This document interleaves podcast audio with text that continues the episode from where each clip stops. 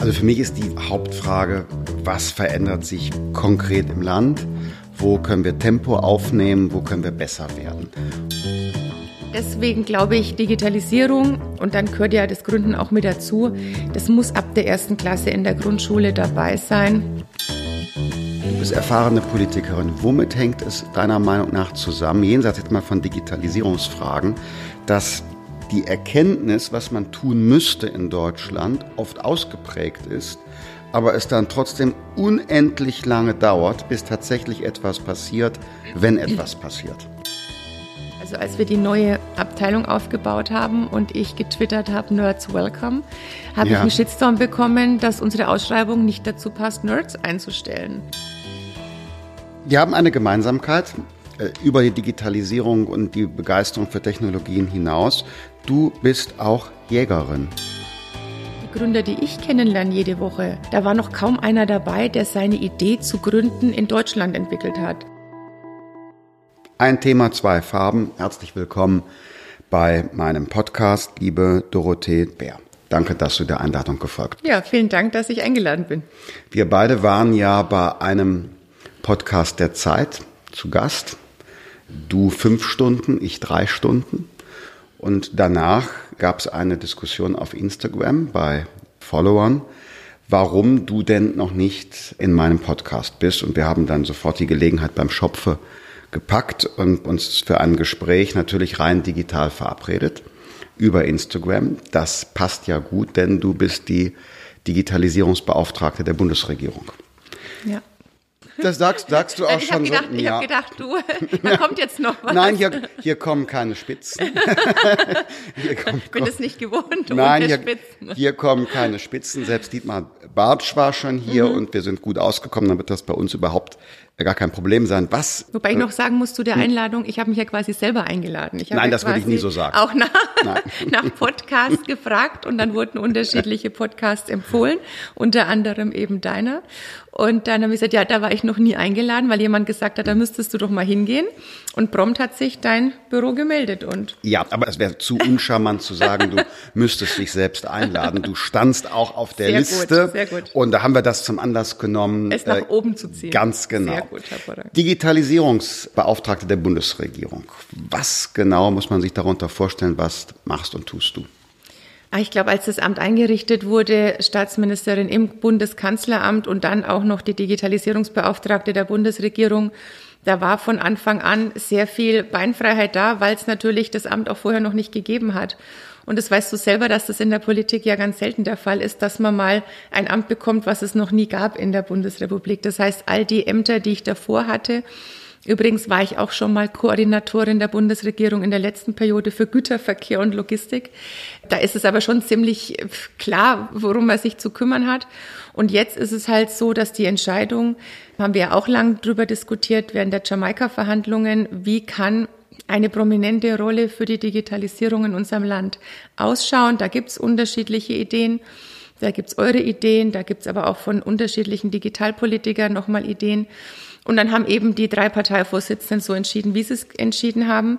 Und nachdem das Kanzleramt per se schon mal ein Ort der Koordinierung grundsätzlich der Bundesregierung ist, kommen natürlich sehr viele Koordinierungsaufgaben einfach jeden Tag rein. Ich dachte, es würde schwer werden, auch die unterschiedlichen Ministerien miteinander zu vernetzen, habe aber doch am Anfang festgestellt, auch eine große Offenheit, auch nicht nur von B-Kollegen, auch von der A-Seite auch der proaktive Wunsch koordiniert Das muss man ganz kurz erklären. B und A, das heißt CDU, CSU und SPD, SPD mhm. bezieht sich auf die, die Bänke im Bundesrat. Ne? Genau. Und da ähm, dann natürlich auch nochmal die Abstimmung mit dem Parlament. Ich hatte all die Jahre seit der Einrichtung auch ein sehr gutes Verhältnis zu den Digitalpolitikern aller Fraktionen im Ausschuss für die digitale Agenda, weil da finden ja auch nicht nur die Ausschusssitzungen statt oder die Enquete-Sitzungen, die zusätzlich eingerichtet wurden. Dann die Länder. Ich glaube, da sind wir ziemlich, marschieren wir ziemlich gleich, wenn es um Digitalisierung an den Schulen geht. Dass wir da, glaube ich, ohne deine Meinung vorwegzunehmen, aber der Meinung sind, dass wir uns da mehr einmischen müssen und dass es nicht geht, da 16 unterschiedliche Curricula und nicht so langsam vorzugehen. Also das höre da, ich von einer CSU-Kollegin ja, sehr gerne. Ja, ja, das weiß ich, dass das, dass das vielleicht noch nicht überall so ist, aber ich sage das jetzt auch nicht nur als CSU-Politikerin, sondern auch als Mutter von drei schulpflichtigen Kindern, dass ich mir da einfach wünsche, da mutiger und schneller voranzugehen. Und was ich aber tatsächlich am Anfang unterschätzt hatte, und das nimmt einen ganz großen Teil meiner Arbeit auch in Anspruch, ist, dass auch so ein Gesicht nicht da war für Digitalisierung in Deutschland. Und das merkt man einfach an den wirklich in den ersten Wochen schon 3000 Zuschriften einfach von Bürgerinnen und Bürgern, die gewartet haben, mal mit ihren Herausforderungen, die sie im täglichen Leben haben, mal einen Ansprechpartner zu haben. Und oft ist es ja so, dass es tatsächlich in der Regel bei manchen Themen nicht, aber bei vielen bestehenden Themen schon irgendwo jemanden gibt, der theoretisch zuständig wäre, aber das wissen die Bürger nicht. Und wir haben in Deutschland einfach auch eine sehr bedenken- und angstgesteuerte Diskussion diesbezüglich. Und das ist eine sehr, sehr große Aufgabe. Und da würde ich mir manchmal auch wünschen, da ich bräuchte eigentlich für Bürgerzuschriften bräuchte ich 30 Mitarbeiterinnen und Mitarbeiter, um denen so individuell gerecht werden zu können, wie es auch jeder Einzelne verdient hätte. Wir schätzen dich für deine Aktivität und dass Digitalisierung für dich wirklich ein Herzensanliegen ist. Wir haben nur seitens der Opposition mitunter die Befürchtung, dass innerhalb der Regierung gerade diese Digitalisierungsfragen nicht an einer Stelle gebündelt besprochen werden. Und ich sehe, dass das Digitalkabinett ja geleitet wird vom Chef des äh, Bundeskanzleramts oder von der Kanzlerin mhm. sogar. Ja oder vom Chef des Kanzleramts Helge Braun. Und da stellt sich die Frage, wie ist das so in der Abstimmung, wenn auf der einen Seite Chef des Kanzleramtes Aufgaben haben und du auf der anderen Seite als Staatsministerin Aufgaben hast. Hm, manchmal ist die Befürchtung da, dass du deine, ich drücke mich vorsichtig aus, deine Kompetenzen gar nicht ausspielen kannst, weil du überwiegend Öffentlichkeitsarbeit machst und nicht operatives Management unternehmen kannst in diesem Bereich. Also das täuscht dahingehend, weil tatsächlich die meisten Aufgaben überhaupt nicht darstellbar sind, weil sie jetzt nicht in einen Instagram-Post passen oder weil es eben da auch keine visuelle Geschichte dazu gibt. Also die meisten Aufgaben sind nicht Öffentlichkeitsaufgaben, sondern ich sage mal, wofür ich zuständig bin, der ganze Bereich jetzt ähm, die Koordination des E-Government, also alleine diese 575 Verwaltungsdienstleistungen, die wir jetzt nach dem Onlinezugangsgesetz digitalisieren müssen, auf die Schiene zu bringen, in den Digitallaboren zu erscheinen, da Beine zu machen, in den Ministerien dafür zu sorgen, dass wir Artikelgesetze bekommen, um tatsächlich auch in den zuständigen Ressorts parallel zu den digitalen Leistungen dann auch mal Hürden aus dem Weg schaffen können, dann IT-Rat, IT-Planungsrat. Also da findet sehr, sehr viel statt, was extrem trocken ist. Dann nochmal eine zusätzliche Koordinierung mit drei federführenden Ministerien, ähm, um dann auch unsere Dienstleister, die wir haben, für die Verwaltungsmodernisierung da immer bei der Stange zu halten. Also ich würde mal sagen, dass wahrscheinlich von dem, was öffentlich gesehen wird, das macht wahrscheinlich noch nicht mal fünf bis zehn Prozent der Arbeit aus. Aber das andere ist halt nicht so weder wörtlich noch irgendwie bildlich mhm. irgendwie darstellbar. Aber trotzdem, ich nehme die Frage ernst. Man kann ja auch drüber streiten und du weißt, Diskussionen stehe ich da sehr offen gegenüber. Ich habe diesen Staatsminister für Digitalisierung äh, mit dem CSU-Netzrat vor neun Jahren gefordert. Das heißt, da hätte ich mir auch gewünscht, es wäre schneller gekommen und vor neun Jahren wäre es sicherlich nicht ich geworden. Also das heißt, immer für auch diese Position gekämpft und jetzt hatten wir ja auch lang drüber diskutiert, eigenes Ministerium ja oder nein. Ich bin da auch 0,0 dogmatisch. Nur Zumal die CSU in Bayern ja, glaube ich, ein Digitalministerium so, eingerichtet hat. Wir haben hat. eins eingerichtet. Da ist jetzt auch viel Aufbauarbeit zu leisten. Ich bin da im ganz engen Austausch mit meiner Kollegin, übrigens auch in Hessen, wo wir auch eine Kollegin jetzt haben. Und in Nordrhein-Westfalen, wo es einen FDP-Digitalisierungsminister gibt. Naja, gut. Da, da würde ich zum Beispiel sagen, es ist das Wirtschaftsministerium, die haben es von der Staatskanzlei raus und der Kollege Pingwer, den ich auch sehr schätze, hat es auch sehr stark an seinen Staatssekretär delegiert. Da gibt es jetzt auch wenig immer Kritik logischerweise von euch, dass man sagt, naja, wie ist da die Durchsetzungskraft, wenn dann... Das Ministerium habe ich selber damals mit ja, Armin Laschet verhandelt. Das heißt drum, also ich glaube nicht, dass wir uns da gegenseitig katholisch machen müssen. Die Frage ist, funktioniert's oder funktioniert's nicht? Und ich habe halt noch für mich, ich werde jetzt überhaupt nichts dagegen zu sagen, ja, wir brauchen jetzt ein Digitalministerium, wenn mir mal auch ein schlüssiges Konzept vorliegen würde, wie das auch operativ funktionieren könnte, weil wir uns ja schon, glaube ich, einig sind, dass es trotz allem auch eine Querschnittsaufgabe ist, dass man schon danach auch nicht entbunden ist von einer gewissen Koordinierung, die braucht man dann immer noch. Und weil ich mir schon die Frage stelle, welche Digitalkompetenzen aus welchen Ministerien, welche können komplett rausgelöst werden. Jetzt könnte man darüber diskutieren, kann der ganze Infrastrukturbereich getrennt werden? Theoretisch ja, praktisch machen wir auch zum Beispiel durchs Diginetzgesetz ja Verlegungen anhand von bestehender Infrastruktur. Kann man machen, weiß ich nicht, wie sinnvoll das ist. Was ist mit dem E-Health-Bereich? Holt man den raus aus dem Gesundheitsministerium? Ist das Innenministerium nur für analoge Verbrechen zuständig oder auch für Cyberkriminalität? Also ich bin da wirklich auch die Letzte, die sagt, wir dürfen das nicht diskutieren. Gerne auch gemeinsam, je nachdem, wann auch neue Regierungen mal wieder diskutiert werden. Aber es muss schon praktikabel sein. Und eins kann ich jetzt sagen, ich weiß auch jetzt, was nach 13 Monaten funktioniert und was nicht funktioniert. Was funktioniert nicht? Was funktioniert nicht? Ich sage jetzt ja. vielleicht mal was Positives zuerst. Ähm, so habe ich es zumindest von meinen Eltern beigebracht bekommen. Bei der Kritik immer erst mal ein Lob. Mhm. Das ganz große Lob ist schon, dass die Stelle im Kanzleramt angesiedelt international ein Wert an sich ist. Also national auch. Das heißt, Veranstaltungen haben im Kanzleramt nochmal ein anderes Gewicht. Wenn ich jetzt die Verleihung des Deutschen Computerspielpreises hatte und am Abend vorher gibt es einen Vorabendempfang für die Games-Branche im Bundeskanzleramt, dann auch noch mit Überraschungsgast der Bundeskanzlerin, dann ist es für die Branche nochmal was anderes, als es in jedem anderen Ministerium der Fall wäre. Und das Gleiche könnte ich bei jedem einzelnen Thema aufmachen.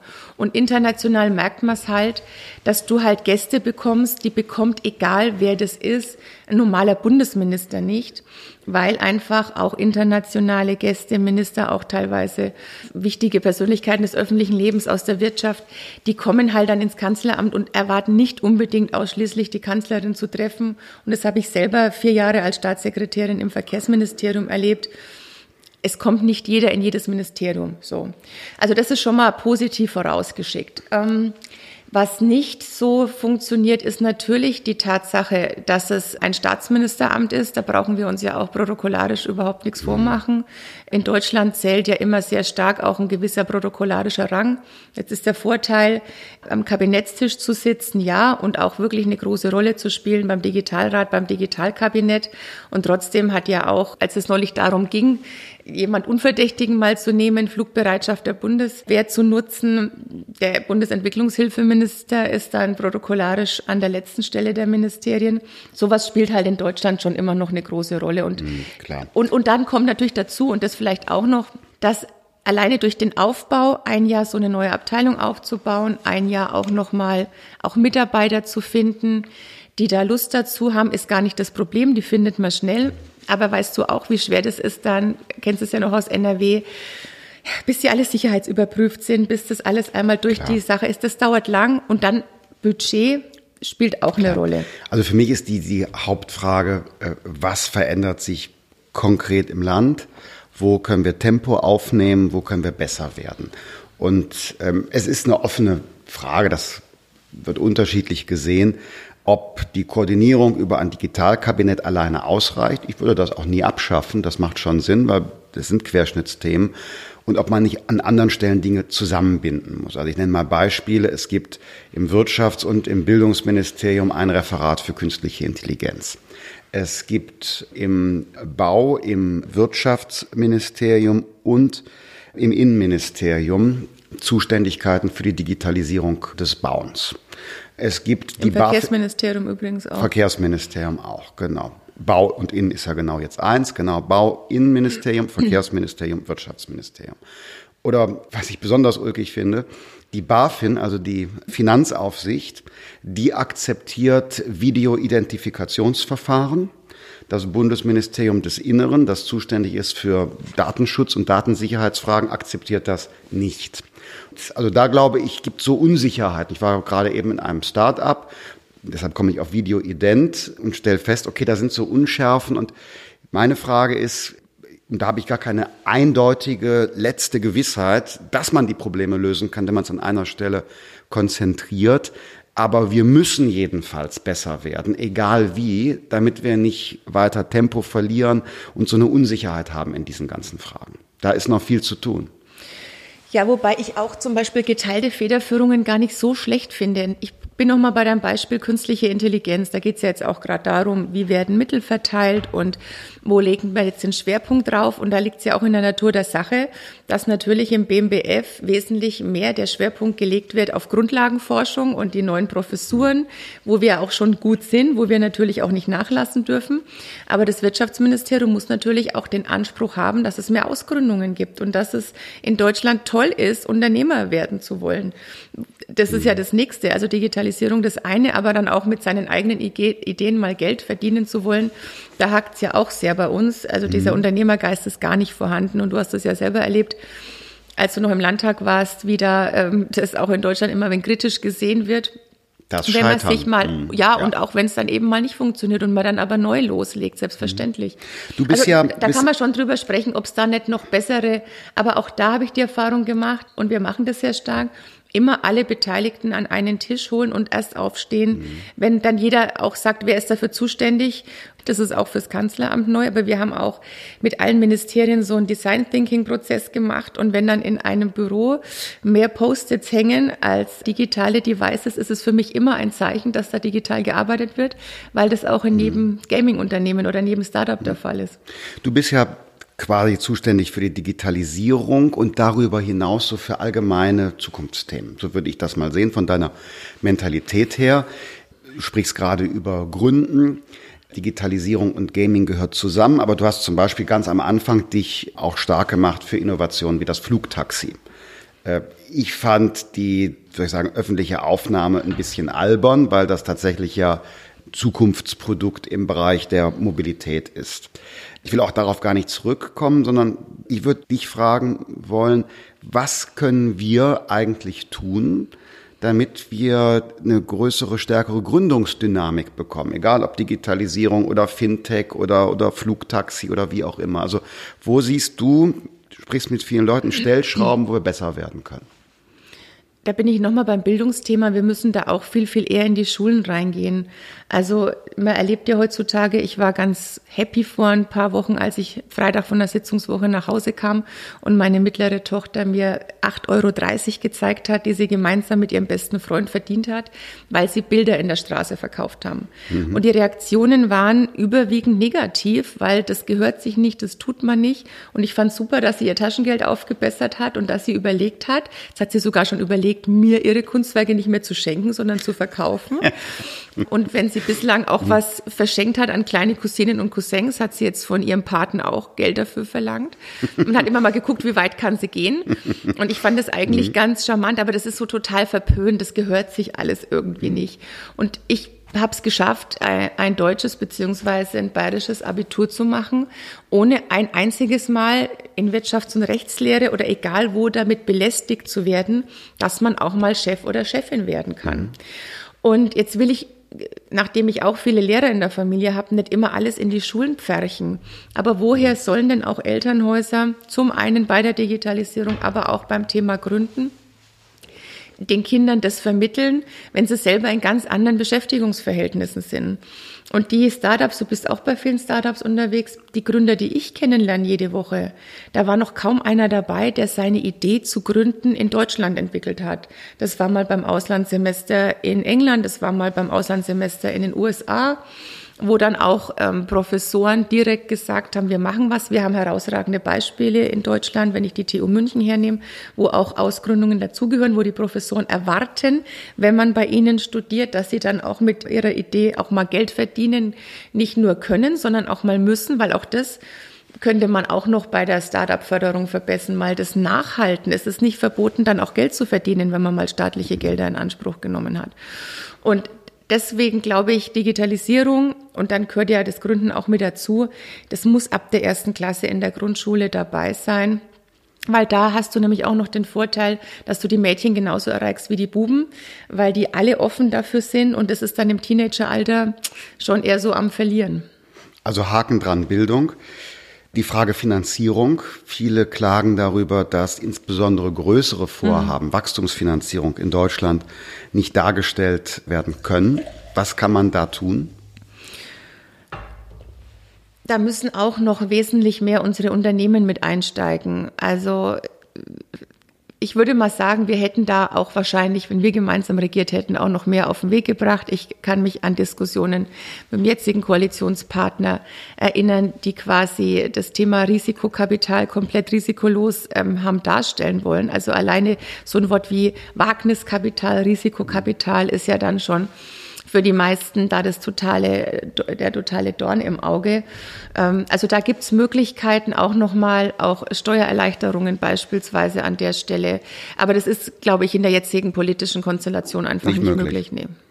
Das ist bedauerlich. Im Koalitionsvertrag steht, glaube ich, etwas von einem Venture Capital Gesetz das kommen soll, aber du misst dem weniger Erfolgschance jetzt bei. Also es wird dran gearbeitet, aber ob das jetzt im Moment die Priorität des Bundesfinanzministers ist, das lasse ich mal dahingestellt sein. Sehr diplomatisch. Ja.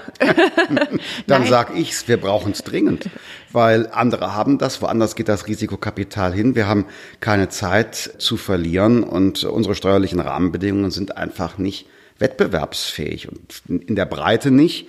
Ähm, übrigens auch für die Arbeitnehmerinnen und Arbeitnehmer nicht. Man sieht also, der Freibetrag, Kinderbetreuung, Sparerfreibetrag, selbst im Kleinen funktioniert Entlastung nicht und im Großen bei den Unternehmen nicht und eben auch bei den Start-up-Unternehmen äh, stimmen unsere Rahmenbedingungen nicht. Woanders kann man mit den Verlusten, man scheitert eben gelegentlich, nicht jedes Investment funktioniert. Man kann mit den Verlusten ganz anders arbeiten als bei uns. Und äh, wir treten in den Fragen auf der Stelle. Wobei ich mit dem Startup-Verband da im engen Austausch bin und habe da nicht nur Runden im Kanzleramt, sondern jetzt auch schon weitergehend im Bundesfinanzministerium. Also ich gebe da nicht auf, sondern es ist aber keine gemähte Wiese, sondern man muss halt da dranbleiben. Mhm. Und wir haben das jetzt auch nochmal auf Arbeitsebene lassen wir es noch weiter verfolgen. Also ich glaube jetzt nicht, dass äh, es komplett ausgeschlossen ist. Es ist jetzt aber auch nicht so, dass da, wenn da jetzt der Druck nicht käme oder auch die Branche nicht die Möglichkeit hätte, sich da noch mehr einzuarbeiten, äh, dass das so von selber laufen würde. Mhm. Thema Fachkräfte. Mhm. Ich war gerade in Estland und habe erfahren, dort gibt es ein Start-up-Visum. Das heißt also ganz schnell und online erhalten Fachkräfte, die in einem Start-up Beschäftigung suchen, eine Arbeitserlaubnis. In Frankreich gibt's Ähnliches. Ich habe den Eindruck, in Deutschland tun wir uns mit der Einwanderung von Fachkräften noch schwer. Es gab eine Einigung für einen, einen Gesetzesvorschlag innerhalb der Großen Koalition, aber man hat jetzt lange nichts davon gehört hinsichtlich der Umsetzung. Ja, aber das läuft, das haben wir heute früh erst wieder besprochen. Aber wo wir die Woche auch tatsächlich nochmal intern gesprochen haben, Thema Fachkräftezuwanderungsgesetz, ob wir uns noch verstärkt einzelne Branchen anschauen müssen. Einmal kann man es natürlich vom Gehalt abhängig machen, aber wir müssen halt auch aufpassen beim Thema, wie lang muss jemand schon in dem Beruf gearbeitet haben.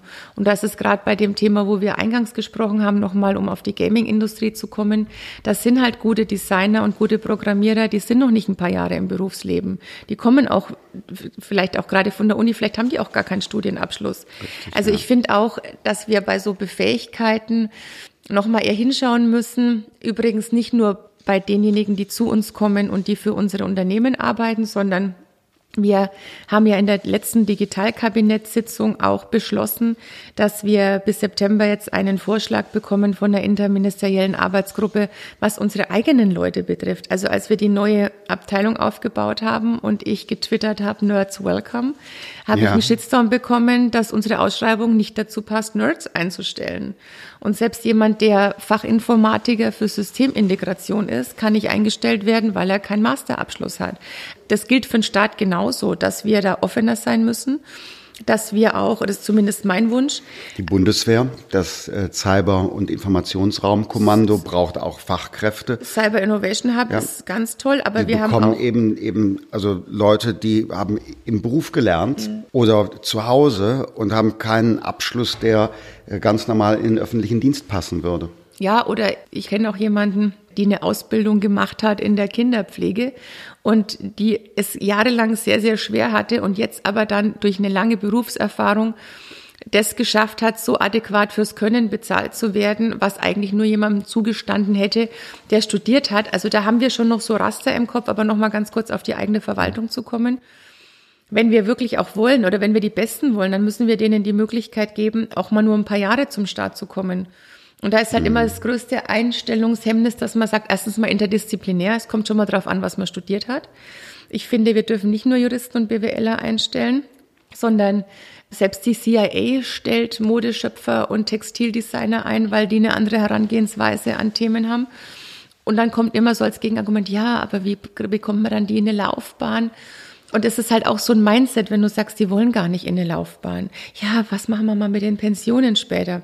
Ja, so weit kommen die gar nicht bis zur Pension. Also auch da wäre es wahrscheinlich auch einer gemeinsamen Anstrengung wert zu überlegen, wie können auch unsere sozialen Sicherungssysteme so umgestellt werden, dass man nicht davon ausgeht, einmal Arbeitnehmer, immer Arbeitnehmer oder nur Arbeitgeber oder immer im öffentlichen Dienst beschäftigt, sondern das ist ja wesentlich durchlässiger und einer, der heute ein Startup gegründet hat, ist vielleicht dann auch in einem anderen Unternehmen, was das aufgekauft hat, irgendwann wieder Arbeitnehmer an der Stelle. Und da wechseln halt Biografien wesentlich schneller an der Stelle. Du bist seit 2001 im CSU-Parteivorstand, hast viele Funktionen im Parlament und Regierung gehabt. Und äh, ich stelle bei dem, was du sagst, ganz oft fest, ich sehe es genauso, nicht in jedem Detail, aber im Prinzip ja.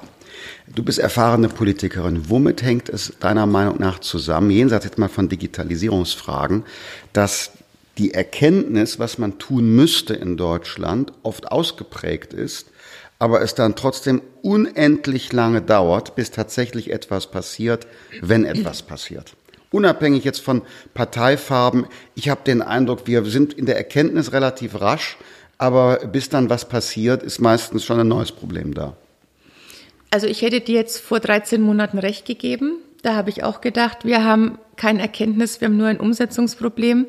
Das teile ich nach den 13 Monaten jetzt in dem Amt nicht, weil Manchmal ist es eher so ein Backfire. Also gerade um nochmal auf mein Lieblingsthema Bildung zu kommen, erlebe ich viel häufiger noch Diskussionen zum Ob, ob wir das überhaupt brauchen und nicht wie. Also ich mache ja auch Runden, für die ich gar nicht zuständig bin, weil es Ländersache ist und trotzdem habe ich Rektorinnen, Lehrer, Elternvertreter alle eingeladen affine, weniger affine. Und da werden mehr Diskussionen darüber geführt, ob man nicht erstmal sich um die Schultoiletten kümmern müsste, als ob das eine nicht parallel zum anderen geschehen muss. Natürlich brauchen die ordentliche Toiletten, aber allein, dass man darüber diskutieren muss, ob man über WLAN, über Glasfaseranbindung spricht, wenn du Zuschriften bekommst von Eltern, dass WLAN das neue Asbest ist und man gefälligst dafür sorgen soll, dass die Schulen freie Räume bleiben deswegen glaube ich, dass mit der Erkenntnis nicht oder letztes Jahr Tag der offenen Tür der Bundesregierung. Ich dachte, die Leute kommen an meinen Stand und wollen nur was wissen über ein Funkloch, über Breitbandanschluss. Dachte ich zumindest, habe mich da voll drauf eingestellt. Oder maximal, wenn es um Digitalisierung geht,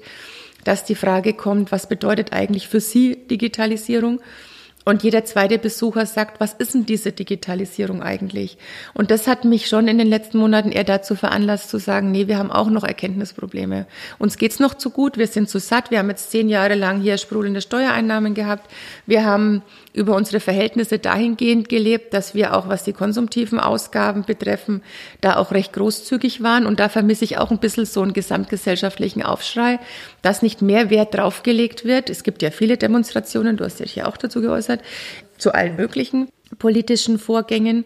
Aber dass man sagt, er nicht mal auf die Straße geht und sagt, wir wollen, dass investiert wird in Infrastruktur, in Bildung und nicht so viel jetzt in den Haushalt des BMAS wandert, wundert mich und ich hoffe nicht, dass wir eine große Krise brauchen wie 2008, 2009, um zu erkennen, dass wir vielleicht auch noch mal selber da disruptiv herangehen müssen.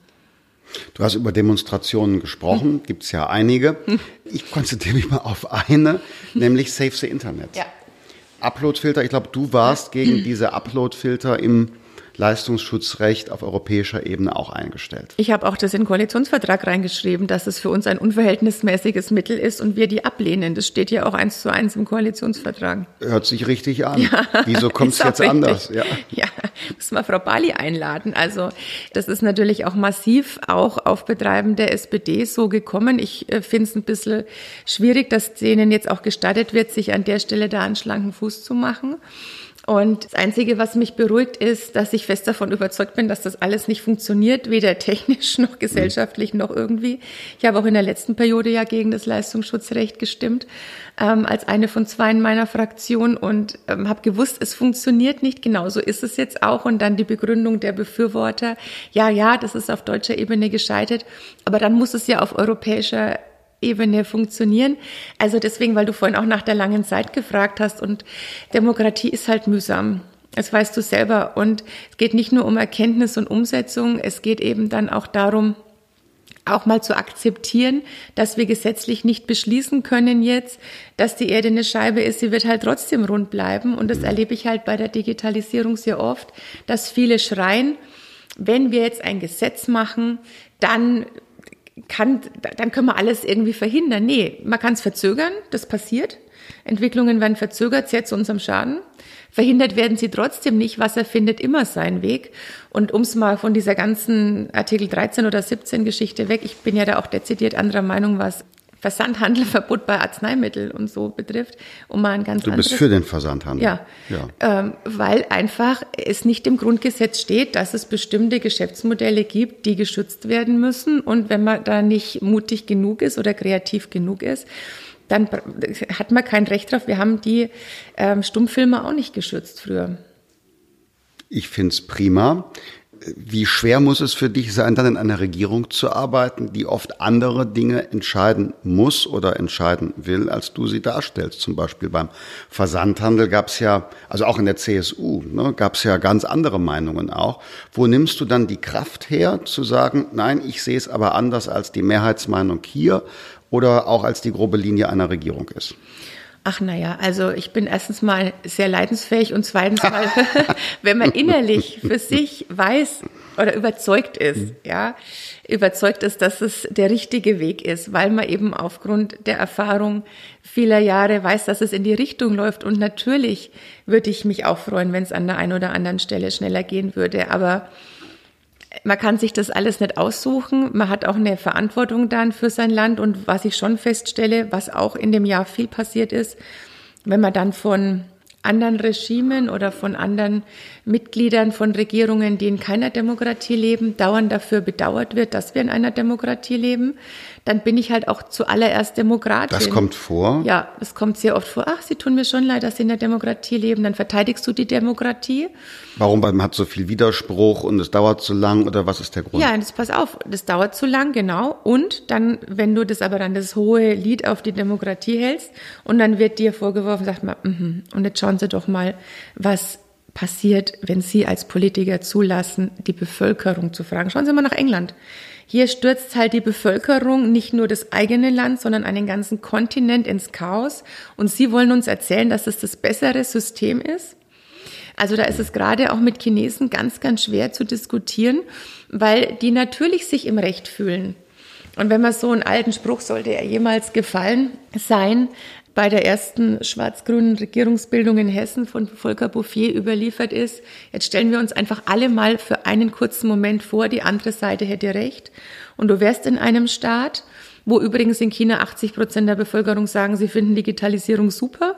Und die haben Scoring-Modelle und die haben äh, Tracking, was ihre Bewohner betrifft und haben aber natürlich die absoluten, also diese soziale Kontrolle, ne? Mhm. Die absoluten Giganten, Internetgiganten weltweit. Wir schauen immer in die USA, viel zu wenige nach China. Und die haben ein System, mit dem sie im Großen und Ganzen, wie die Umfragen auch immer zustande gekommen sind, zufrieden sind. Und dann sollst du aber noch eine Lanze für die Demokratie brechen, was ich mit großer Begeisterung und Leidenschaft täglich suche. Also muss man halt auch akzeptieren, dass man manchmal mehr Runden drehen muss. Und bei der einen oder anderen Sache, da kann ich jetzt ja, sind wir jetzt ja gerade momentan gleich alt sagen, der demografische Faktor spricht dann auch für einen an der einen oder anderen Stelle. Also bin ich überzeugt, dass das alles noch funktioniert. ähm, wir haben eine Gemeinsamkeit. Äh, über die Digitalisierung und die Begeisterung für Technologien hinaus. Du bist auch Jägerin. Hm. Kannst du das auch ausüben? Bist du manchmal draußen? Also was das Schöne, ich bin jetzt nicht so der Typ, der sich jetzt so früh um vier alleine auf den Hochsitz setzt, weil das auch so meinem Biorhythmus nicht ganz entspricht, aber so gesellschaftliche Jagden da dabei sein zu können und überhaupt wenn man jetzt, ich wohne ja bei mir zu Hause in Bayern direkt am Waldrand und ich gehe viel laufen. Und da hat mir der Jagdschein schon viel gebracht, neben der normalen Heimat- und Sachkunde in der Schule, wenn du plötzlich wirklich jeden Baum, jeden Strauch und jeden Tierabdruck dann auch erkennst, hat mich das, obwohl ich total vom Land komme, nochmal wesentlich näher auch der Natur näher gebracht, aber auch an sich, dieses Brauchtum, diese Pflege. Ähm, wenn man dann so Diskussionen hat, auch so in parteiinternen Runden und dann auch da hochtrabend über neue Jagdgesetze und so gesprochen wird und du dann die Einzige bist, die auch Ahnung davon hat, dann ist das auch ein gutes Gefühl. Du sprichst ja offen darüber, ja. auch in dem Podcast, den ich eben eingangs zitiert habe, war das ein Thema. Äh, was hast du für, für äh, Reaktionen bekommen, als du gesagt hast, so ich mache den Jagdschein oder ich habe ihn gemacht? Als ich ihn gemacht hatte vor drei Jahren, war Sommer, war ich dann fertig und dann war ich auf einem großen Termin hier in Berlin und da waren ganz viele Journalisten hier in Berlin und dann haben alle, ja, sie strahlen heute so, sag ich, ja, ich habe jetzt am Wochenende meinen Jagdschein geschafft und es war für mich total berauschend, weil es ja, wie du weißt, extrem viel Arbeit ist. Immer, Kann man wohl sagen. Also wenn ich gewusst hätte, wie viel es ist, weiß ich gar nicht, ob ich ihn angefangen hätte. Und immer wenn du ein Kapitel dann durch hast und ein Themenfeld, dann kommt das nächste und für mich war am aller, aller schlimmsten so dieser Seuchen, Krankheiten, ja, ja, ja. Hygieneteil, das war, boah. Mhm. Und da alles so hinzubekommen, war schon harte, harte Arbeit. Und noch dazu, man ist es ja auch gar nicht mehr gewohnt, so viel zu lernen am Stück. Ja, und du hast daneben auch noch Beruf und Bisschen Familie. auch noch, mhm. ja, genau. Und dann kam ich da an und dann haben alle Journalisten unisono gesagt, um Gottes Willen, um Gottes Willen, das dürfen Sie hier niemandem erzählen, niemanden. Dann sind sie sofort unten durch. Und dann habe ich sofort einen Insta-Post dazu gemacht und mhm. habe das nochmal. Jetzt erst recht. Ja, hätte mhm. ich auch so gemacht wahrscheinlich, mhm. aber da dachte ich mir, also was soll denn daran ehrenrührig sein, dass man sich für seine Heimat einsetzt, für Brauchtum, für Pflege? Ähm, es ist ganz dringend notwendig. Die würden alle hier schauen in den Großstädten, wenn keine Bejagung gerade von Schwarzwild stattfinden würde. Und gerade Regionen in Deutschland, wie meine eigene, die vor ein paar Jahren noch gar keine Probleme mit Schwarzwild hatte, hat jetzt riesengroße Probleme.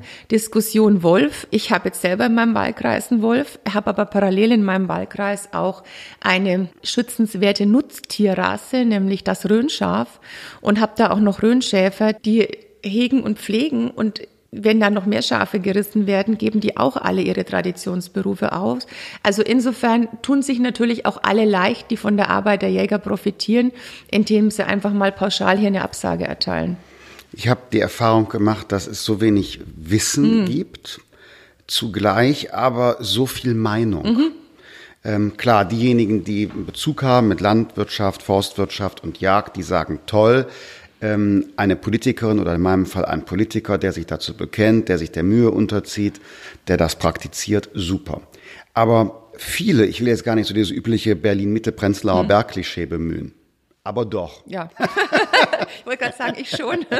ich schon. Aber doch. Die Leute holen sich eine Chai-Latte, fahren mit der Straßenbahn ins Büro, in Klammern die Redaktion oder das Abgeordnetenbüro, äh, holen sich mittags irgendwie eine vegane Geschichte, so etwas karikiert, aber die dann eine ganz starke Meinung haben, man sei blutrünstiger Hobbymörder und das braucht man doch alles gar nicht und unverschämt. Ich habe so das Gefühl, viele sind so total entkoppelt wenn man Fleisch nur über die Fleischtheke wahrnimmt oder gar nicht mehr isst, auch gar nicht mehr akzeptiert, dass andere es essen. Und dass da so eine Art missionarischer Eifer inzwischen auch aufkommt, wo man nicht mehr sagt, okay, ich bin jetzt Vegetarier, du musst das aber nicht sein, sondern dass eine andere Form der Lebensweise, es wird mir so über dieses Jagdthema, beim Auto inzwischen auch, mhm. so deutlich, ist gar nicht mehr, gar nicht mehr die Toleranz da ist, dass andere auch andere Lebensentscheidungen treffen. Ja, und vor allem, wenn man so einen Wahlkreis hat wie ich äh, in Franken, der äh, ländlicher ist oder der in Westdeutschland der ländlichste von allen ist und dann aber hier so in diesem Biotop arbeitest. Ich habe so erzählt, für mich sind immer so diese WhatsApp-Gruppen, die ich für die Kinder nutzen muss, die ich gar nicht nutzen will, so die moderne Form der Christenverfolgung. Es ist so schrecklich, was sich da in Kommunikation abspielt, aber wenn du nichts mitbekommst, weißt du halt auch nicht, welches Arbeitsblatt oder welche Turnhalle genutzt wird. Und da war jetzt die Woche eine Diskussion, Eltern aufgepasst, hat eine Mutter geschrieben, die Schokoeier, die die Kinder im Werkunterricht geschenkt bekommen haben, die hätte diese Mutter selber gegessen und hat festgestellt, dass die rosanen nach Kaffee geschmeckt hätten.